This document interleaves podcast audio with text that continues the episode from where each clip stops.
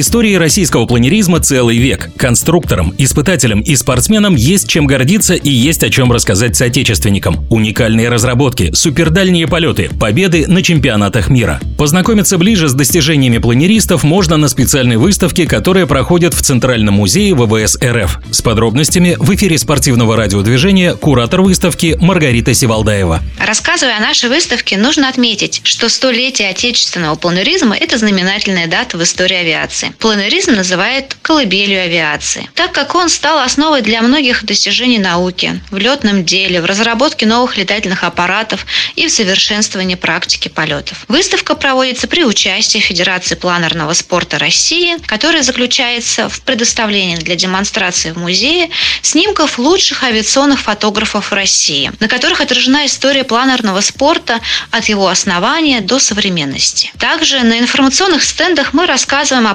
планерной коллекции музея ВВС, ведь у нас хранятся уникальные планеры и связанные с ними предметы – живопись, фотографии, видео, книги, документы и инструкции по эксплуатации безмоторных летательных аппаратов. Здесь мы рассказываем о музейных планерах выдающегося авиаконструктора Олега Константиновича Антонова, о летчиках-испытателях наших безмоторных летательных аппаратов, о экспериментальных дисковидных планерах Миньона Васильевича Суханова. Все эти предметы находятся в постоянной экспозиции музея, которые стоит увидеть своими глазами любителям авиации и всем, кто связал свою жизнь с планеризмом. Если говорить о особенных экспонатах, представленных именно на этой выставке, то, на мой взгляд, это фотографии из фондов ЦМВВС, принятие полетной конфигурации для атмосферного полета дископлана Суханова. Этот космический планер был построен в ЦАГе и предназначался для использования возможности выполнения планирующего спуска в атмосфере Венеры. Помимо кабины для космонавтов, особенностями планера являются